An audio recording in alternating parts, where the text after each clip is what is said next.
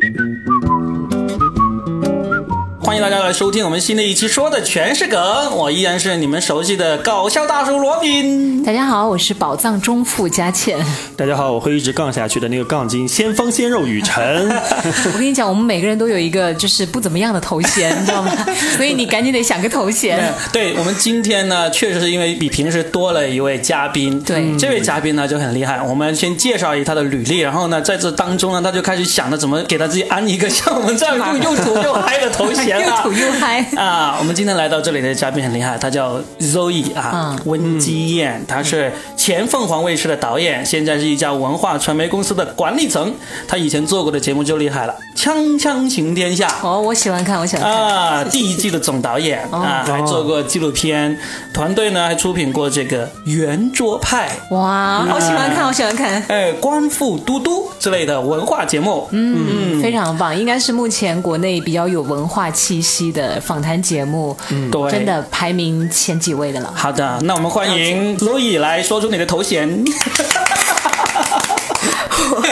大家好，我是 我是有社交恐惧症的一个前媒体人，我叫 Zoe。大家好，好吧，那我今天呢，呃，有幸请到 Zoe 过来呢，也是因为其实我已经约了他好多次过来了，就，但是你知道电视人是非常非常忙的，经常会。因为我自己非常知道，我在电视节目里做了几季，就经常是三更半夜就把你叫起来，下一个任务，你可能本来在这个城市的，醒来你就下一个城市了，会有这种情况发生，对不对？我们是做电视的人，你是被电视做的人，哦，所以说是我们这种行为都是被你们玩弄的，对对不对？没有没有，我们是为你们服务的，你们起的比较早，我们睡得比较晚。都差不多，都差不多，都差不多。因为电视人，我真的是见过，基本上好像感觉是不用睡觉的那种，对，是吧？对，就是说，女人当男人使嘛，男人当牲口使嘛。哎，不对不对，我要纠正一下，在这个圈子里面，男女平等，男人女人都当牲口使。好吧，那我想聊一下，就最近你好像是终于稍微没那么忙了一点点，是吧？嗯，因为没有生意做，其实是因为疫情。对，今年疫情就假装很忙吗？对，假装很忙。对啊，我喜欢的那个圆桌派，后来就第四季就播了几期，然后就一直没有了。然后我就整天都在那刷新。我之前还很担心，因为曾经有一个媒体人讲说，哎呀，就是因为这种文化类的节目啊，它的热度始终就不像那种流量明星的嘛。那它其实赞助商要投入的话，是要经过很长的思量的，对，有一点那个危险性的，所以。我就还在担心呢，我就希望这个圆桌派能够找到赞助商。哎，听说那个找到了吗？啊，对，就是给大家稍微提前透露一点点信息，因为圆桌派第四季是播到去年的，就是一九年的年底，然后因为今年前半年疫情的缘故，就暂时稍微停下来休息了一下。然后呃，我们今年年底会推出第五季了，已经在前期的筹备过程当中，请大家期待。全网首度透露那个，可以这么说。通过罗比这个节目，对，通过我们这个小，我们全球都在听的节目啊，非常荣幸。我你你若比以后你改一下，就方桌派透露，圆桌派即将播出。那我们标题上可以这样写吗？方桌派 可以可以可以可以可以的，会来的会来。那会能透露一下，就主持人还是那几个主持人？肯定是窦文涛啊。呃，一般都是我们的固定的老搭子，嗯，老搭子，对，大家都梁文道，还有。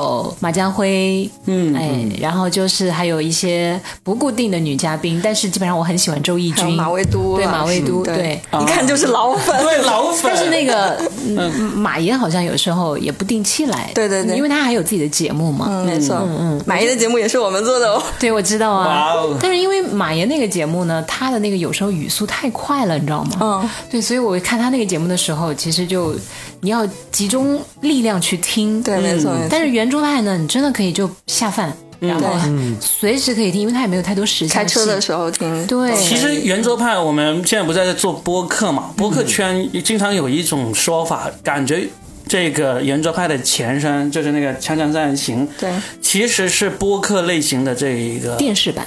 电视版视频对的，而且它是很适合就虽然那是电视版，但是做成音频在那个呃博客里面听出来也是很受欢迎的，收听量很高。没错没错，嗯，因为它主要的信息量都是从语言通过语音来表达的。对，而且呃，锵锵行锵锵三人行是已经做了将近二十年，嗯，对于很多人来说，其实都是看着锵锵三人行长大的，是的，所以他在不止一代人心目中都留下了非常深刻的印象。嗯，哎，我也很想问一下，就是你们在做后期的时候，他们真的是一气呵成吗？还是说其实中间也会有很多剪辑？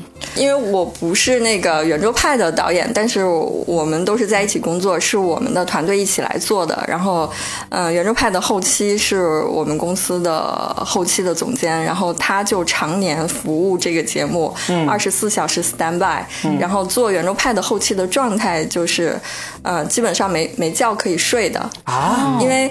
嗯，怎么说呢？因为文涛他其实是这个节目最核心的那个灵魂，然后他对节目的介入程度简直到了就是令人发指的那个地步，就是他从前期的这个呃选题策划，然后嘉宾邀请，然后包括现场的一些灯光，然后镜头的一些要求都非常的苛刻，包括到后期的时候他也会深度介入，嗯，因为他自己是对内容最熟悉的，他希望节目呈现出来就是他心目中最完。美的那个样子，所以他会对内容进行严格的去把控它。然后哇，那真的跟我们想象完全不一样。他非常投入，因为他在电视那个环境下面啊，节目里面呈现出来的就是嘻嘻哈哈。然后呢？一气呵成的那种是吧？嗯，对。然后他也是跑题大王，但是当然他也是控场能力很强的，就是最后他还是会想办法把那些都捞回来，而且他很会把话题抛给各位嘉宾，是他也很会总结。对，就是他真的是呃，作为主持人来讲，看似松弛，实际上是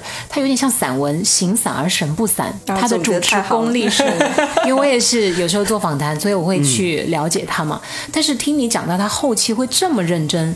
就跟他在节目当中那种，哎，松弛的自然而然的状态，其实是截然相反的。我没想到后期其实他是付出了这么大的精力的。对，就是我们说，就是有一些主持人也好，或者是演员也好，他人前人后，在镜头前跟在镜头外，他是完全不同的状态。有的人可能是，嗯，就是他可能。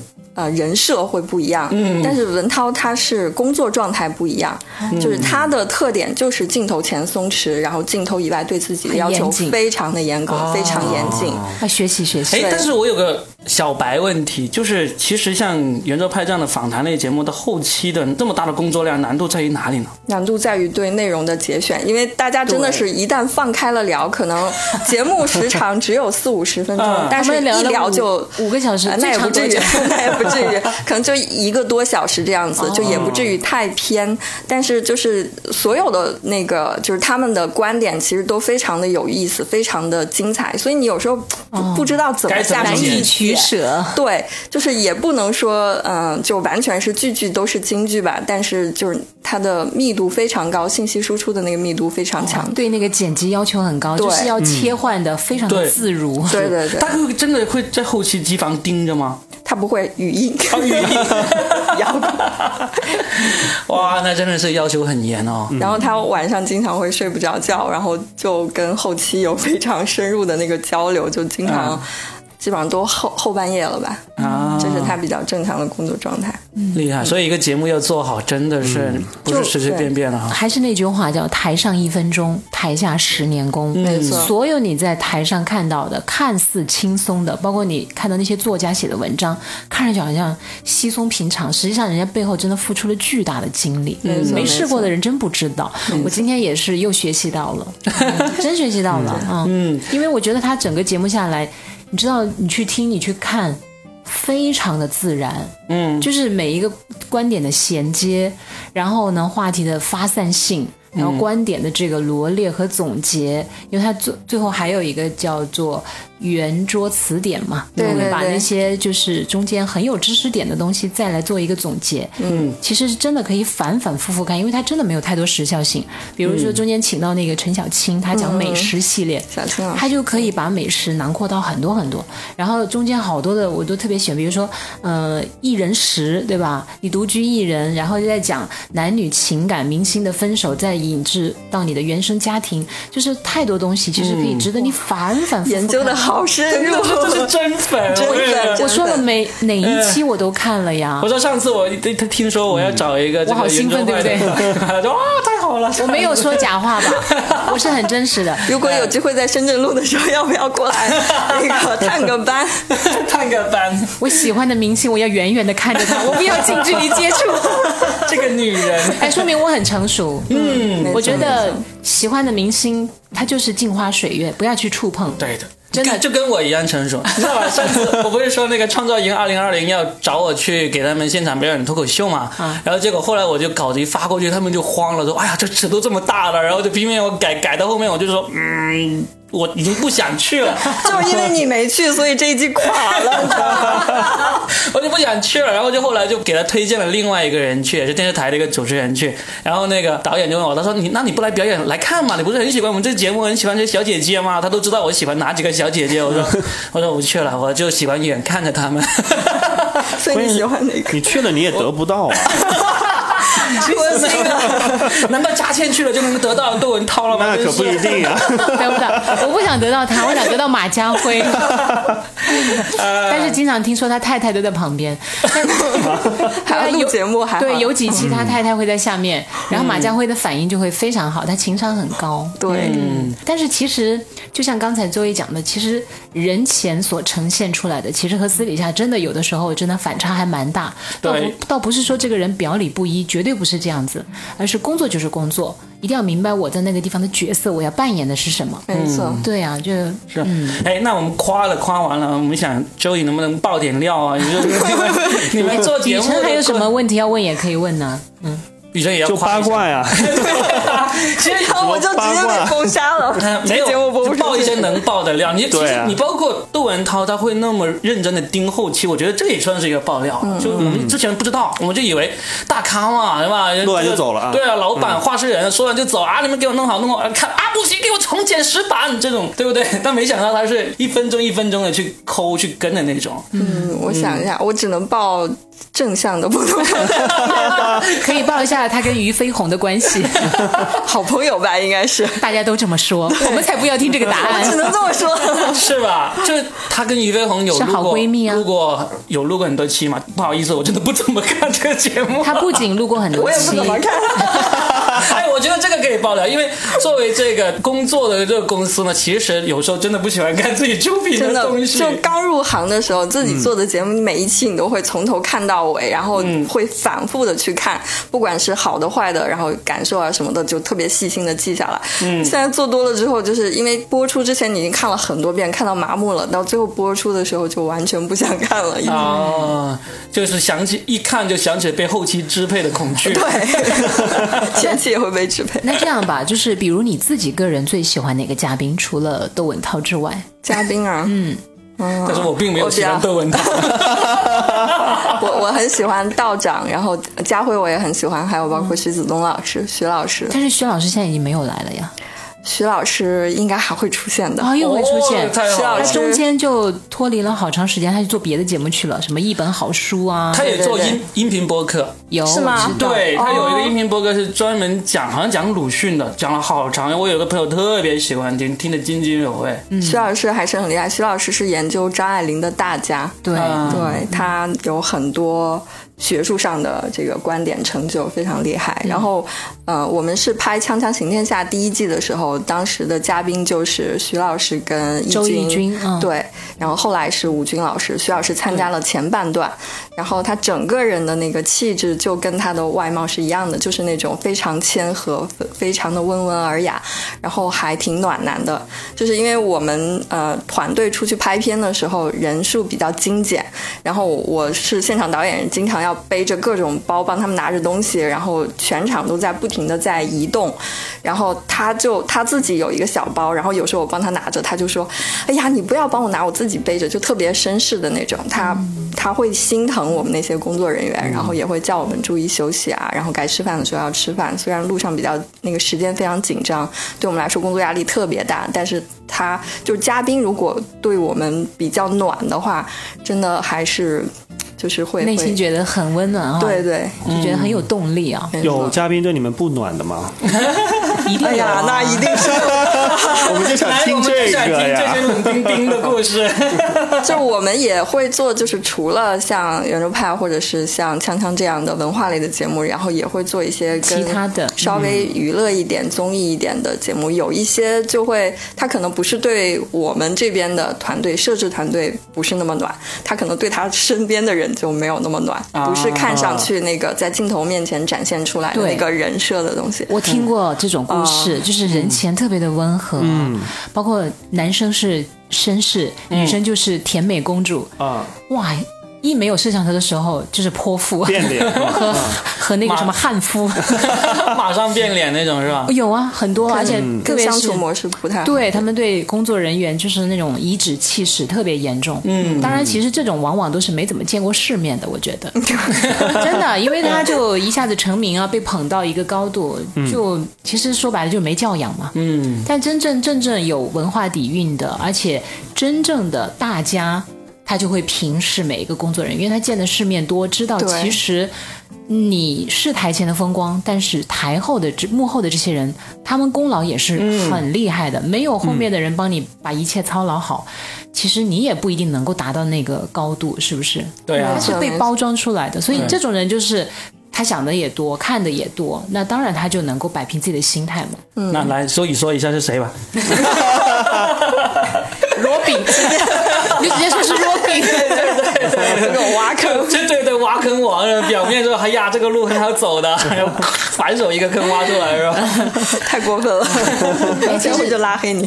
说真的，我觉得《锵锵行天下》，我觉得应该是一段蛮愉快，除了工作有点辛苦之外，应该蛮愉快，因为去了那么多地方，哎，对对对，嗯，你会每一集都需要跟着他们去是不是？呃，我是我是总导演，但是就是嗯。我们去了呃第一季的时候，《锵锵行天下》去了两个地方，一个土耳其，然后和希腊。嗯然后土耳其主要就是集中在伊斯坦布尔，以及后面去了卡帕多西亚、伊夫索这些地方。嗯，呃，我是参与了前面的那个伊斯坦布尔的几集录制，然后团队转移到其他地方去拍摄的时候，我就要先行到希腊去踩点，因为我们没有时间、没有经费说提前很久过去做调研、踩点等等，就。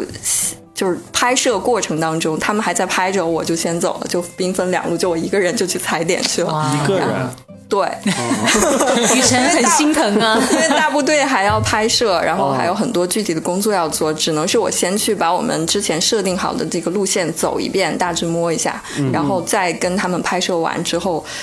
哎，有一个插曲就是你喜欢的周轶君，然后我们当时设计这个路线的时候，有点像我们出去玩的时候做攻略，嗯，然后就是你具体怎么走，怎么衔接最合理，然后能看到最好的风景，是性价比最高的。然后最呃，我们当时想说，就是一般从土耳其去希腊都会选择呃，你转一大圈再飞回那个伊斯坦布尔，从伊斯坦布尔飞去雅典，一般常规都是这样的路线。然后轶君说，呃，在那个呃土耳其的博德鲁姆。有船可以直接坐到对面的希腊去，船程只要十五分钟。然后我们可就找啊，可就查，还真的找到那班船，真的有一班船。然后我就从雅典一直到圣托里尼，再到那个科斯岛，然后接他们。他们刚好就从对面就坐船过来。嗯，它其实非常近，因为它是就是隔海相望的两个地方。然后这这这个信息只有周轶君知道。嗯啊，他听别人说那样可以，然后他就叫推动我们一起去这样去去去做准备。他很厉害，他真的的很厉害我喜欢周轶君，因为他的见闻真的很广，而且他心态特别的平和。你跟他讲话那个语调就知道了。当时他在上那个《锵锵三人行》的时候，他也有怀孕嘛，眼看着他从胖然后再到瘦，然后那个窦文他还调侃他，他们就调侃他说：“哎，现在状态怎么样？”反正就。我觉得我是看着他 生完孩子的，真的，你知道吗？就我很喜欢他。嗯，我我给周轶君当面讲过脱口秀，哦，但是那时候我不知道他是谁。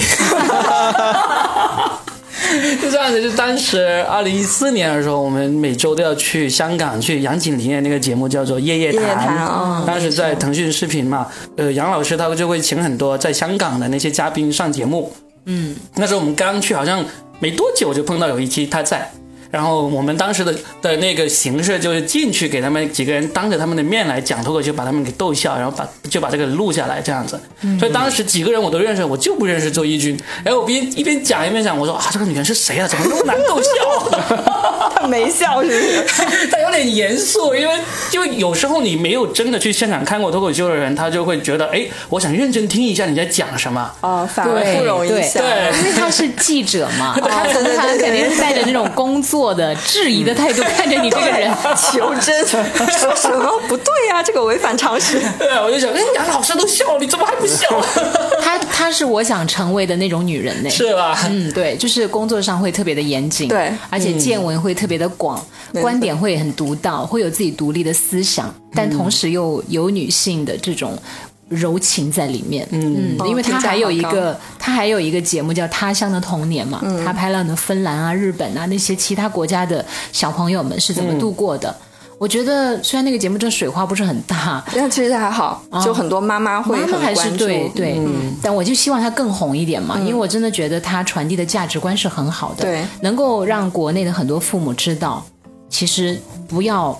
按照一个路数去养你的孩子，嗯，将来他会有很多不同的人生，就其实应该要拓展一下自己的眼界，特别好。嗯，他的，我觉得他的最大的，我我我。觉得最钦佩他的一点就是，他既有开阔的眼界、胸怀，同时他一直没有停止那种深度的思考。他一直在反思社会也好、教育体制也好，还是就像我们在《锵锵行天下》的路上，他就经常说一句话，就是没有我去不了的地方。哇！因为我们拍摄的行程非常的密集，然后基本上是深入到那个城市的各个角落去，然后做一些深度的访问探访。然后有有一些其实因为筹备的时间比较紧张。很多地方可能就去不到，或者是联系不到，然后他就会发动他所有的力量资源，然后帮我们去促成哇落地。我有一个感觉，怎么好像凤凰出来的人都有这样的气质，就是女，特别是女性啊，战地玫瑰啊，对啊，都特别强，就是我能够搞定很多事情，然后呢，我会主动的去安排好很多东西。为什么这些这么厉害的女性啊，她都会在凤凰卫视这边出来呢？就是不是说明一个问题，就凤凰卫视。特别穷，其他的都配了很多。女女生工资应该比较高的，男生比较穷。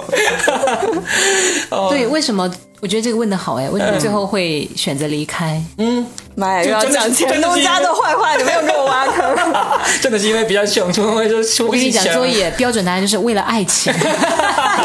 我谁也谁也不相信，谁也谁也不得罪。我们这个节目请嘉宾有两个坑一定会挖的，第一个感情，第二个这个完全没有，第二个收入啊完全没有是吧？为什么完全没有？爱情是完全没有，主要是钱，看在钱不是，就是呃，严肃一点说，就是其实我们呃，凤凰其实它不算一个体制内的媒体，但它也算是一个传统媒体。我是大概一三年的时候离开的，嗯，然后也是因为就是我在凤凰待了四四年左右，将近四年的时间，第四个年头离开，然后也是想自己有一个转变吧，就是总是觉得。不太对，那个姿势不是很舒服了，然后就要转个身，然后换一个环境，重新开始。我是裸辞的，哦，好有勇气啊！对，然后当时也是有一段说了不能播，就是跟某个特别讨厌的主持人，然后发生了一些不是很愉快的事情，然后我觉得做节目不可以这样，然后大家理念有很大的差异，最后因为我也扛不过他，嗯，我所以导演跟主持人发生冲突，导演。扛不过主持人吗？也不是吧，看个人吧。对，呃，其实也是看具体的。像某一些节目，它就完全是主持人中心制，这个主持人他是不可取代的。对，相当于就是他自己的节目，他就不光是主持人，他可能更像一个制片人，他是老板。嗯。然后这个时候，就是你可能要有时候，即便有不同意见，你可以去跟他沟通讨论，但最后还是要以他的意见为准。嗯。但是有一些。呃节目或者是团队，它是导演中心制，或者是真正的制片人中心制，主持人是服务于这个节目的，然后主持人可能也会有一些自己的想法，大家也是在沟通的前提下，嗯，然后如果没有办法达成一致的话，就必须必须必然有一方要妥协，嗯，这个是很多节目其实在制作过程中应该都会都会遇到的这个问题的，嗯，所以其实我们对这个你跟那个主持人不咬钱的故事特别感兴趣，不要剪进去，不要剪进去，不要。其实我觉得这个也不光是周 o 的经历了，很多人在职场上都会遇到嘛。嗯，其实有点像你跟同部门的，或者是你跟同一个公司不同部门的人发生了一些不同的理念的冲突嘛。嗯，这个时候当然也看公司的老板最看重的是什么，因为每个公司它都有不同的文化体系嘛。对，而且也看这个老板。最根植于哪个方面，对不对？包括甚至还要看这个老板他是从哪个职位起家的。嗯，有些老板如果他从底层开始做起，他就会能够去听大众的意见，因为他经历过。对，那有些老板他可能是空降型的，他可能就是或者说是二代型的那种。嗯，他其实没有办法去了解你这些一线的员工们到底为什么会有这样的想法，所以他的一些判断就会有失偏颇。嗯，这个时候就看个人的价值观和。你觉得你现在所得到的这个平台给你的机会也好，或者是报酬也好，就有一个博弈嘛？对，就看到底。好了，如果给的钱多，那我就委屈一下算了，看在钱的份上。但如果钱也给的不多，做的又不愉快，嗯，那么有的时候可能这个平台再好，我也可能会有一个新的选择，是不是？此处不留爷，自有留姐处。哎，所以所以你出来你就做了一些新的那个节目嘛，嗯。但是我记得我跟你是大概是你从凤凰卫视离开没多久，就有一次你去看了我们脱口秀，我们认识的嘛。那后来其实是真正是到前两年，我们有一次。聊了一下，说：“哎，我们想要做一个这种以素人为主的一个节目，但是最终没有做起来嘛。”被你做起来了，被我做起来，我没做起来，我只是做成了音频，我做已经很厉害，很厉害了。其实我们当时聊了很长一段时间，就是说，哎，我们能不能做一个有点像。平民版、素人版的圆桌派这样一种感觉，在深圳做，就聊了好多。但是后来找了一段时间，找金主爸爸，对不对？对，聊一聊。其实很多人都很好奇，一档电视节目是怎么做出来的。嗯，你像民营的这么一个媒体公司，就假如说你们自己想要开发一个节目，嗯，其实一般会是什么样的流程？嗯，也没有你想那么简单。对，是吧？要做大量的前期的调研的。没错，就是我就拿我们之前聊的那个节目做例子，就是嗯，那个节目。是我们希望做一个自主研发，都叫 IP 嘛，原创的一个 IP。然后虽然它的形式也是聊天，比如说像那个圆桌派那个样子，但是呃。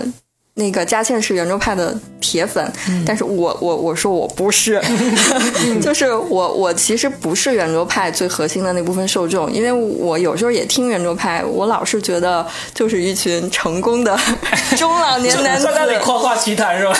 对，就是回过头来教育这个小辈儿们说，哎，我们那个老炮儿，我们是那样过来的。其实这就是距离感的问题，嗯，其实就是因为他太近距离接触，对，失去了一层神。神秘感，所以呢，也觉得就嗯，不过尔尔。对，还有虽然我很喜欢他们每一个人了，但是对，还有一个佳倩是又特别喜欢老男人，比如说，是的，是的，说了好多次在节目里。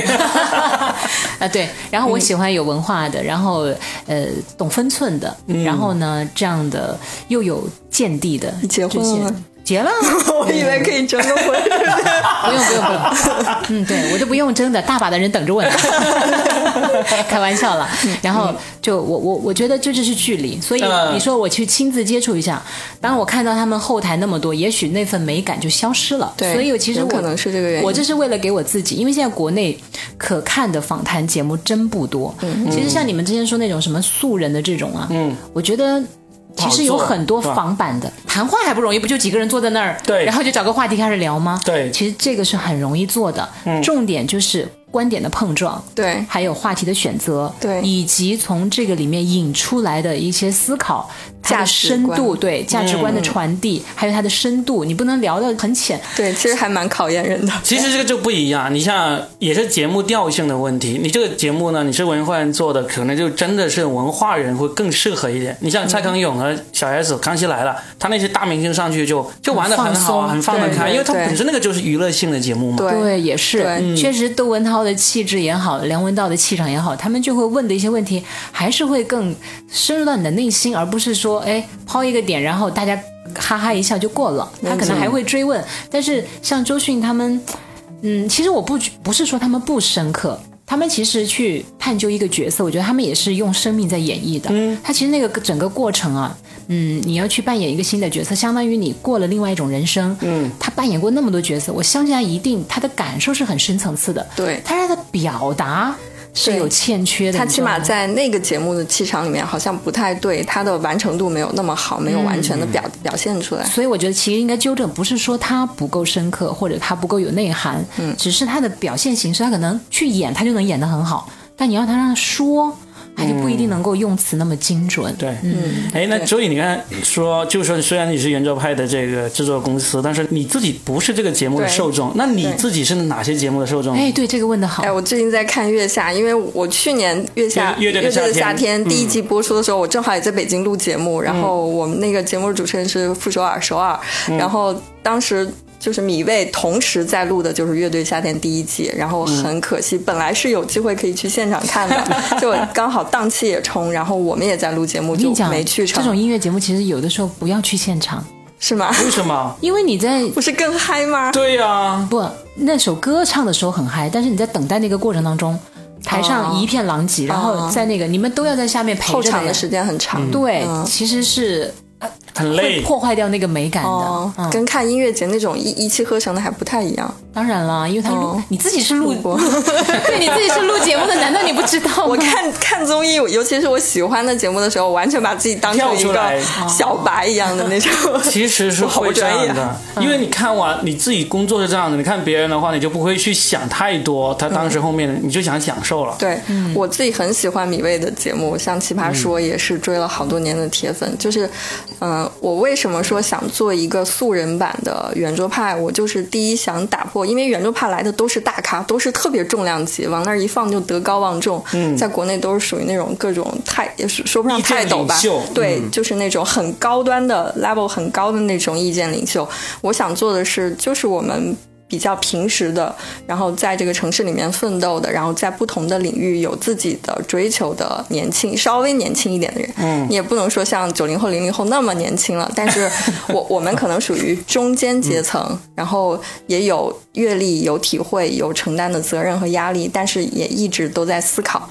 我我觉得就也要有表达的欲望。对，没错，我觉得这帮人其实是最憋屈的，像我们八零后，就各种波折、坎坷，就是考验，全部。都被我们赶上了，然后承担的压力最大，然后可能机会又不如像后来的小孩有那么多的机会去表现表达，所以我就很想做一个就这种，就像我们这样坐在一起聊天，有很多价值观的这种碰撞，就是不管你有什么样的三观，就是大家聊出来，发现其实是可以沟通的，不是说啊你三观不正我不跟你聊，或者是大家鸡同鸭讲，完全没有。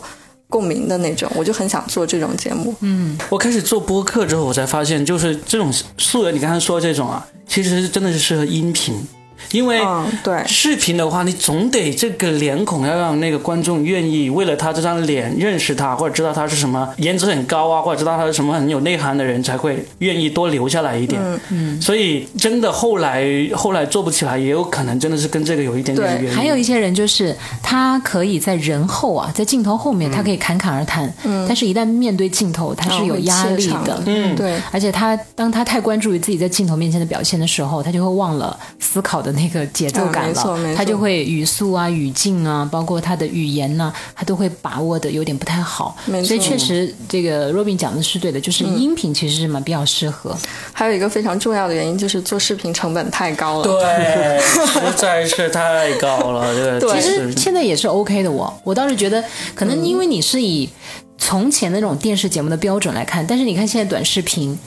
我觉得你做成粗糙版的也可以。不是短视频是因为短，这个是一个很重要的原因。你像例如说，我们我就经常说嘛，我想把我们这个演播室里面我们四个人的这个，我们就哎，我们就架四个机器嘛，有多贵嘛，就架起来，就每个人给一个镜头，拍完之后呢，就后期剪辑一下，然后就出来了。但实际上并没有那么操作起来很难，很难的，没有想象中那么容易。就是尤其是因为我们其实虽然从电视台传统的这个媒体里面跳出来，现在也在给网络供片，但是。其实那个思维模式还是在转变过程当中。我们以前的操作都非常的重。你像你如果要上平台推的这种大节目，首先你的场地舞美，然后你的主持人的这个流量，所谓的这个人就是 IP，嗯，它的价值有多大？然后你每期请什么样的呃嘉宾，它就已经有这个门槛了。对，就是。即便是平台对你没要求，金主也会对你有要求。如如果一档节目没有招商的话，它其实是很难在这个平台上立住的，就是你不会得到任何资源，因为平台没收入。嗯嗯，他要把你的节目卖出去，有人买单，他才愿意给你资源去推广，然后就势必涉及到招商。然后招商的时候，金主爸爸就说我我投你这个广告，你拿什么来回报我？你必须有流量嘛。你像之前我们做那个节目做了方案，然后去跟某个。呃，大厂去聊的时候，就是金主爸爸就会问说主持人是谁？金主爸爸说李诞，你把李诞请来做这档节目，我就投钱，我就投，只要李诞来，因为他自带流量。然后那个时候也是他正如日中天的那个时候，就是我们想说，如果李诞来了，也不是不行，他跟这节目的定位也是比较匹配的。然后我就跟李诞的经纪人。去勾兑了一下，聊了一下，然后就是发了这个邮件，然后发了一些节目的资料给他看，然后他当时就回我说：“嗯，你先说档期吧。”嗯，但问题是我们没档期，连价格都没谈，然 后还不到这一步。天哪！然后哎，就反正就各种受挫。然后平台觉得节目的内容、利益，包括我们给了一些初步的选题，都觉得挺好的。然后还有包括像 Robin 的，我们把嘉宾的名单全部都给出来，都觉得还行。就说你们来自己负责招商，你只要能招到商就行。然后拿去给各种金主爸爸都聊过，大家说哎，觉得挺好的，那就李诞。就是，或者是这这个级别的啊，稍微有点知名度的。你说李诞请不到，李诞的前同事可以请到。金主爸爸嘛，随便骗嘛。没有，要把要把那个钱拿过来是很难，除非你肯定，你除非你认识他们家二公子、三公子啊。为啥我要认识他们二公子、三公子？就是当你有一个什么二代的朋友是吧？啊，就他就比你这么。撞得头破血流要好多了呀，人家可能就哎，对，这我朋友做的是吧？对我，我不需要你回报，我认可你的才华，给你钱去挥霍，就很这不是那个影视剧最喜欢的爽文吗？哎，真的有，我有看到你有一个朋友就这样，阿郎，对对对？不不是阿郎。是你刚好在做这个节目的时候，你那段时间好想把这个做节目做起来，然后到处都说啊没有钱什么，然后你有一个闺蜜 就跟你说，这需要多少钱我给你。然后 我闺蜜因为她对电视节目制作完全没有任何概念，她不知道赞助一档节目要花什么样的成本，然后我就说有没有各位金主爸爸或者有资源的来快点帮我们投广告。她说哎多少我来帮你投一点吧。我说八百万起步你能投吗？八百块，你说个三。五十万，我想想办法还能给你凑一凑。你起步价八百万，算了吧。你这闺蜜好可爱呀！对我，我也是逗她的。其实我们这个节目用不了八百万。各位金主爸爸，如果感兴趣的话，可以继续投。你，我算了一下，掐指一算，打个折五百万，然后你五百万都不用，你凑六个这样的闺蜜就可以了，六个股东就行了。对，其实也可以自己投，因为做节目确实很烧钱，很烧钱，非常。场地对，就算我们刷脸，然后来免费参加节目，但是就是硬性的这种支支出会非常可怕。我觉得就是还挺冒险的吧，因为现在真的节目太多太多了。对，如果你投了那么多钱进去，最后冒的几个泡，然后也没有大的水花，嗯，真是还挺。然后接下来你就会很受挫。对，广告主也是这么想的。对，其实我有想过，像我们这个音频，我们要做成视频版的话。就是说，最终能够成的话，就是其中有一个人，他就是这种技术全才，他就是把要拍要剪、要拍要剪这些都能够搞定，他同时也是其中一员。然后呢，然后呢，这才是最把这个最难的那一部分给准备好了。但是你想想，我们这个场地。我们肯定不能在这个场地录，对不对？我们得每次都要租场地，就各种东西一弄起来的话，一算这个钱又哐哐哐的往上涨了。对，所以真的是我们自己在公司内部有小规模的小范围的试一下，也是就是大家坐下来瞎聊，然后呃本来是设计有有摄像的，因为就自己同事互相拍一下，结果就是大家都愿意聊，没有人愿意摄像，我们就买了一个那个三六零相机，因为它可以三百六十度这样拍，就放到中间，就是就就相当于是一个机位，然后旁边架两个固定机位保个底，然后就是录的时候大家都很开心，讲讲完了之后没有人愿意剪，因为剪片子太痛苦了，平时都在剪片，然后完了之后还要剪。最主要是平时剪片是有钱的，这个是没钱的，可能这个是最主要的原因。对，所以要是如果有一些年轻的朋友，他们现在想还想选择这个新闻媒体啊，或者电视这一块，或者说是呃。他们可能没搞懂啊，视频和电视的，其实他们有相通的地方，但肯定也有还有一些差别。你对他们有什么忠告吗？不要做。我那天看了一个段子，就是说现在不是高考完了，又到了报志愿的时候嘛。说有人问说，哎，想报这个新闻传播专业，啊，可不可以报啊？来咨询。然后那个哥们儿就说，哎，给个建议，就是首先要这这个这个问题要好好的考虑，要慎重一点。主要呢，首先第一个问题，看一下是不是亲生的。如果亲生的话，那就不要报。黑到惨。上回有一个也是，就有一个老师，他就突然问我说：“佳倩，我的那个侄女啊，现在考完高考了，她就学播音主持，你看哪所学校更好？怎么怎么样？”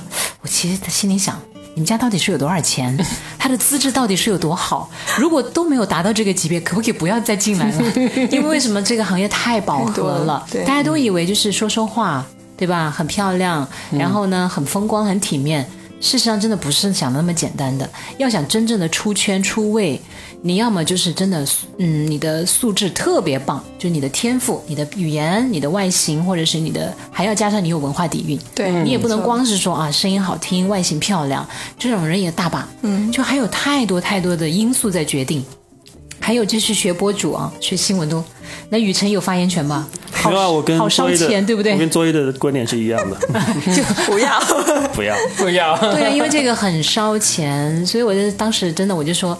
嗯，我也没办法不给他做决定，我只是告诉你，就是现在我们这一行真的非常的饱和，请你三思。关键是现在这一行很多人做着做着都出去做自媒体了，对，就是自己做节目啊。但是自媒体也没有想象中那么简单的，对，真的。但其实这一行的两极分化还挺严重的，就是有足够的内容输出力的这些人，就是呃好的很好，一直好，但是因为门槛低。人人都可以拿起手机来拍，然后自己来做自己自媒体。对，就是普遍的水平其实是不是特别高？嗯，但是其实这也说明了，就是需要有一个培养的，或者是教育被教育的一个过程，都需要成长的。我自己的感受就是，我真正出来之后，因为我当时呃考大学的时候报的第一志愿就是学新闻。太年轻了，对，当时就真的太年轻了，觉得。然后读书的时候，好像又发现专业上没有什么太多的、太艰深的东西需要你努力去攻克的。嗯。然后就大学四年都在晃，然后读研，后来还读了个研。读研的时候，感觉好像我我为什么要在这么一个学科上浪费这么长的时间？然后，但是出来工作了之后，尤其是后来做这些文化节目做多了之后，嗯，其实我我的建议就是，大家一开始不要给自己太多设限，就是尽量。的去把你的兴趣面打开，然后找到自己真正感兴趣的东西，然后你可能在很晚很晚的时候才会，就是真正说我找到了一生挚爱，我要投入去追随一辈子的那种。所以前面你如果过早的就局限在一个圈子里面，其实后来你要再退出来、跳出来，就成本就会很高。嗯，好，我们聊了这么正经的话题，我们把这个节目调性往欢乐的方向去 拉一拉。又要想问问我们周易的婚恋，对，我们要开始问情感八卦问题。对，因为确实啊，就是做媒体做久了的女生啊，就很难找到对象。对，因为至今单身。哎哎，下面留个联系方式啊，大家可以来索要。但是我想问一个，就是我听很多这种做影视啊呃节目的朋友说，他们。有时候会一出去就要在一个地方待一两个月那种，对，这不是很容易发生什么故事的吗？对，所以离婚率也很高，真的。我们这一行就是感情的这个波折还是蛮大，因为既然进入这一行的人，其实都是属于那种情感，大部分人是情感比较丰富，嗯，然后比较多情，比较激情澎湃。对，尤其是那种长期、长时间的在一个相对封闭的环境里面跟你的团队相处的时候，然后又是在那种高压的状态下，很容易擦枪走火，出现点什么问题。嗯嗯，来说一说擦枪走火的故事。我讲，我可以讲别人。的。讲别人，讲别人，讲别人。我们之前去参加一个就是环球的纪录片的一个拍摄，就是是那个电动车。嗯、然后呃，我当时参加了，我是分了两段去参加，他们是整个绕着地球转了一圈，走了好好远好远，就开着电动车。嗯，它其实要推广那个电动车普及的那个概念。然后在这个路上，就是有一直跟下来的，然后中间就会跟不同的姑娘就会上不同的电动车。就是会发生很多就是令人难忘的故事，然后在我们我们这个小团队里面也久久传唱，然后被八卦的不行。哦，对，那个路上其实因为他一路会就是特别像跟跟着跟着很帅的男生去浪迹天涯的那种感觉，然后又有点骑士精神，一路上各种啊、呃就是 bug 呀、艰难险阻，就会。就是营造出一个氛围，你不谈一段恋爱，好像上对不起 白来了，就非得搞一段才行。那为什么你没有呢？我也不能说没有，就是就是觉得还蛮刺激的。终于被你挖出来了。呃，我们这个节目呃，就是这个，就是这个调性，我们这个节目哎，这其实段掐了别播。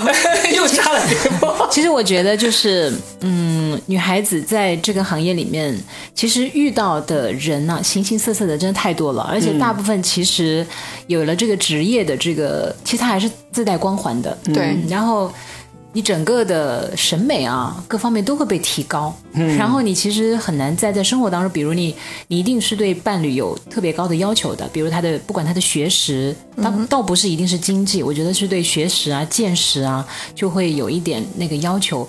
但其实生活当中这样的男生呢，就可能他们的选择面也更大，他就不会选择一个常年不着家，然后你的工作又这么特殊的一个女性，对，就就会导致其实做媒体的很多女孩子就真的会 孤独终老，我我是。我是二零一六年开始就真的进入这个行业。嗯，我现在回算四年时间，我见过的没有一对成的，就是他们会在做节目中期间呢，做着做着就变成情侣了，过一段时间又分开了。嗯，或者有一些是本来是情侣的，然后就分开了。嗯，或者有一些他本来分开之后呢，就是分开之后呢，又跟又跟这个这一行业人在一起。但也是因为他之前也是在这一行业里面分开，圈子里就好像感觉没有看到一对啊，四年时间我没有看到一对是一开始两个人单身，然后在了一起，然后一直在一起。这应该是电，你说的是指电视这一块对不对？电视这一块，哦。对，你你说的音广播这一块有更多倒也不是说广播，我是说，其实但凡从，因为我们还是细数媒体嘛，嗯，对。我觉得是做媒体这一块儿，都会这样。对它的这个基数会很大，就是单单身女性的基数，因为眼界太广了，一般的人真看不上了。对但是不一般的人呢，他们的选择面就很很广了，他们可能宁可选择那种傻白甜的小女生，对。所以再有人来问你要不要进入这一行，你又多了一个劝退的理由，孤独终老哦。个人有各命吧我，觉得还好啦，就是进入这一行有一个好处，就是你会见到各种各样的妖魔鬼怪，什么人都有，嗯就包括你的团队的同事，还有你接触的那些嘉宾啊，或者是名人的资源，可能就会比别人更多机会。眼界真的是很很你会跟很优秀的人在一起，但是我觉得这个好像跟你的个人的婚恋的倾向也不冲突，嗯就是你你确实也可以在里面找到真爱，但是这个时效就不保证了实现。有生之年，真对，这个不重要。那你现在对于接下来的这个期待是啥呢？你说感情还是对对对对，我们感情事业都想听嘛。我我们事业不听了，事业已经听讲完了。因为所以就是属于独立女性的代表嘛，嗯，对不对？我们想听听独立女性，她会不会有恐慌啊、迷会啊茫会啊！我今年其实上半年疫情期间，因为没活干，然后只能被迫滞留在家里面，然后那段时间确实也还挺恐慌的，就是因为我我们这一行其实，嗯、有有一个很赤裸裸的现实，就是它在一定程度上确实是吃青春饭的，就是像我们你也说了，就大量的熬夜，然后要在一线要去体力死磕上，嗯，对，确实对于女生来说，尤其是有家庭有小孩的女性来说，这个压力就更大。就是女生就是既要平衡事业，又要平衡家庭，就很难。所以很多人一般就是稍微年长一点就会退居二线。嗯，就哪怕是我这种还没有家庭、没有小孩的，我也会想说，就是因为不断的有新人涌现出来的时候，那我要干嘛？我不可能可能就是年纪很长很大的时候，我还要冲在一线。然后虽然听起来很热血，但是相当于是没有长进，就是你没有说真正做到，嗯，在这个事业上有建树。所以我也在一直在考虑这个问题，但是我现在没想好到底要干嘛，就只能先把手上的事情做好，然后也就实际工作当中也慢慢的在往后撤，尽量的把小朋友们就是。比较年轻的导演推到前面去，对，把他们带出来，然后这样我就可以早点退休。就 我的梦想就是早日退休。希望你有一天成为那个龙丹尼。好累啊，那个压力太大了。我我没有什么事业心的，我就想快乐。你你又不知道，那也是。对呀，人家虽然压力很大，但是也很快乐吧？应该是的，是的，肯定可以掌控别人的命运，那种感觉还是挺棒的，好吗？我发现有的人真的是他能从那个工作中得到强烈的满足，他就有那个事业心，对，确实很爽。对啊，因为其实做媒体，如果你没有这样一颗就是扑腾的心的话，其实真的坚持不了太久的，还是要有这个热爱在里面。因为这个热爱其实就能够帮你突破很多的极限，帮你承担很多的，不管是外界还是内在的很多压力。是，所以一定要有这个信念感，没有这个信念感就不要玩了。我我继续拉回到原来轨道上。那就太坏了。你说你在这一行见过很多妖魔鬼怪，但是就没有见过一个白马王子似的，然后就觉得嗯，我们可以一起来在这一行开疆拓土。所以你就说见过就是在 Robin，可惜他已经有别人了，你是人间极品。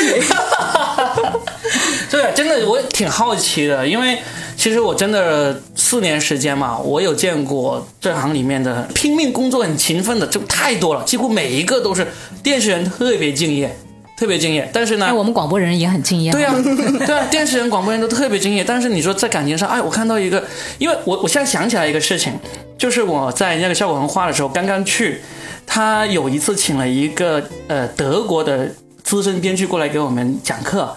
然后呢，就给我们讲怎么编一些段子、编一些故事什么之类的。他讲了一些故事，其实里面挺浪漫的一些故事。然后呢，我们现场那些导演，特别是女的导演，她经常就会一下子就戳破这个所谓的浪漫的那个泡泡沫。那个德国的编剧就说：“哎。”你们怎么一点都不浪漫？你们是女孩子。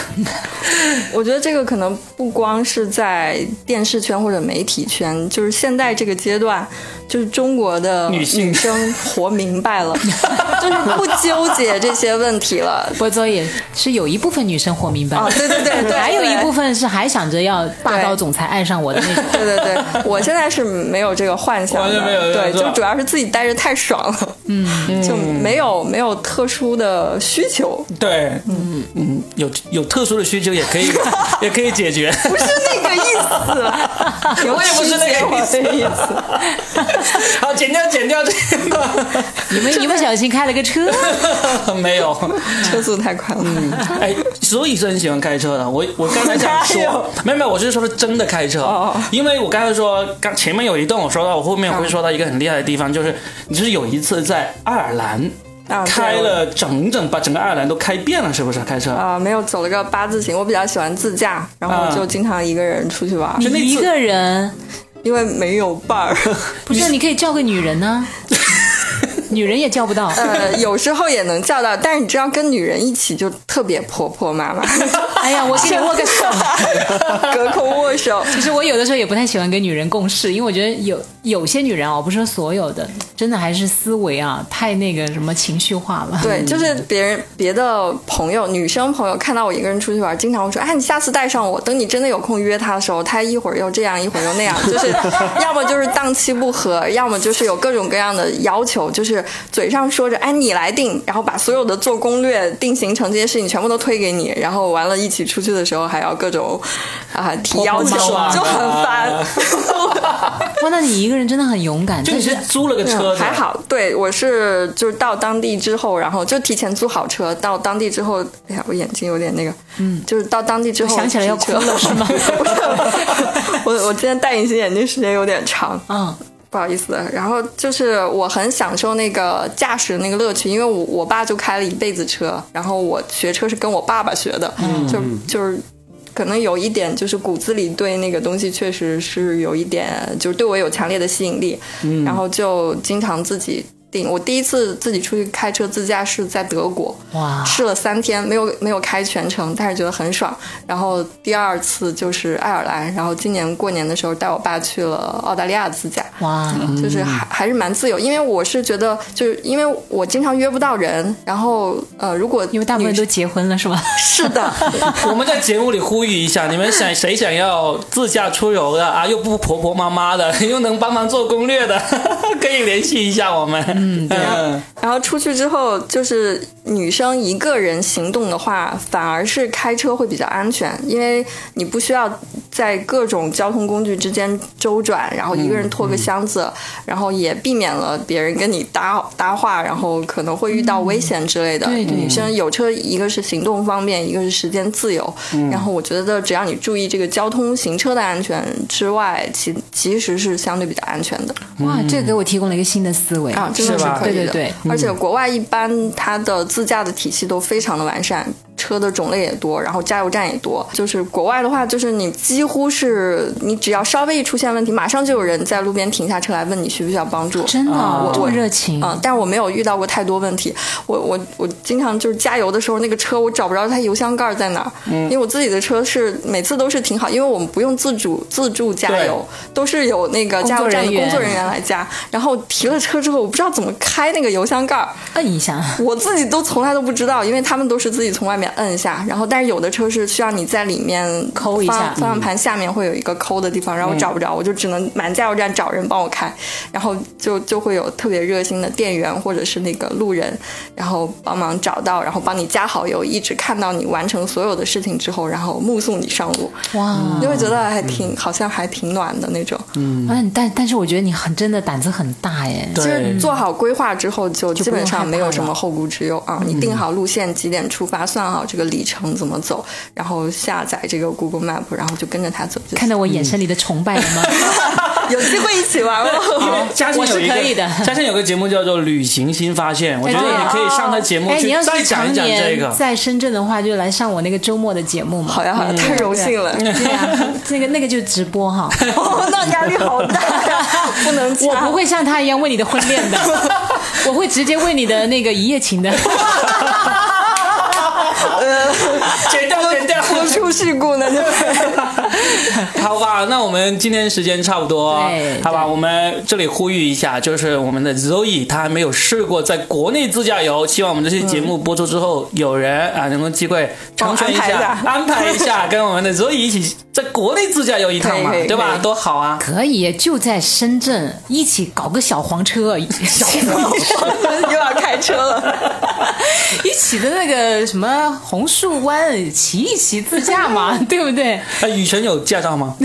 有啊，有是吧？哎，那这里就有一个选择了，可以，可以，可以。不过这他是你刚才说你看不起那种九零后，没有，没有，所以我就默默不作声嘛。不想不想，我没有看不起九零后，不然节目结束很多人骂我。没有，他的听众没什么九零后，是九零后，现在有点看不起我们这些八零后。